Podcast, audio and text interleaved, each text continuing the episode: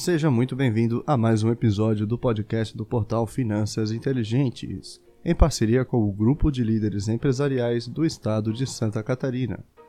Hoje é sexta-feira, 11 de dezembro de 2020. Eu sou Victor Silvestre, assessor de investimentos, e vim aqui lhe trazer o resumo do mercado. Nesta semana, o índice Bovespa teve uma valorização de 1,21%, sendo cotado aos 115.128 pontos. Já o IFIX, o índice dos fundos imobiliários, teve uma leve desvalorização de 0,97%, sendo cotado aos 2.776 pontos. Lá nos Estados Unidos, o índice da Bolsa Americana S&P 500 também sofreu uma desvalorização de 0,97%, sendo cotado aos 3.663 pontos. O dólar comercial também sofreu uma pequena desvalorização de 1,54%, sendo cotado aos R$ 5,05. E a ação que mais valorizou nesta semana foi as ações ordinárias da Eletrobras, com uma mega valorização de 12,96%, os papéis estão cotados aos R$ 38,69. E do outro lado da moeda, a ação que mais perdeu valor nesta semana foi as ações ordinárias da Rumo, com uma desvalorização de 9,6%. As ações estão cotadas aos R$ 18,77. E na agenda do mercado desta semana, na quinta-feira tivemos o IPO da rede de hospitais DOR. A oferta pública levantou cerca de 11,39 bilhões de reais, se tornando o terceiro maior IPO da história da bolsa brasileira. E lá nos Estados Unidos, as ações do Airbnb estrearam na Nasdaq com uma alta de 113% após realizar o maior IPO de 2020, a oferta primária levantou cerca de 3,5 bilhões de dólares. Tivemos também na quarta-feira a reunião do Copom, que optou por manter a taxa Selic em 2% ao ano, mesmo após a disparada da inflação. O IPCA, que é o índice oficial da inflação brasileira, subiu cerca de 0,89% em novembro, após ter avançado cerca de 0,86% em outubro.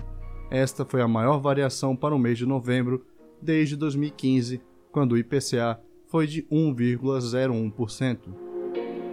Nas notícias internas desta semana, na quinta-feira, o mercado foi atingido pela triste notícia da morte de Joseph Safra, dono do Banco Safra.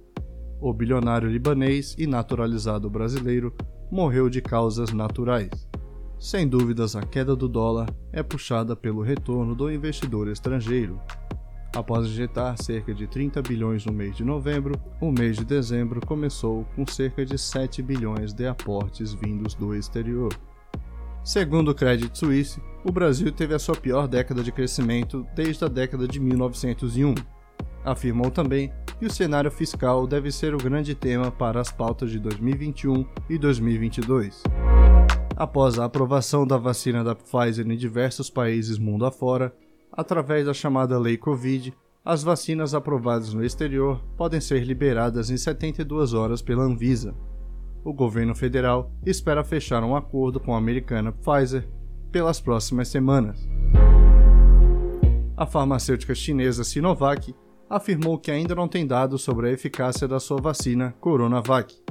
Dado inicial mostra que 97% apresentaram produção de anticorpos, mas não que esses anticorpos seriam suficientes para imunizar os pacientes.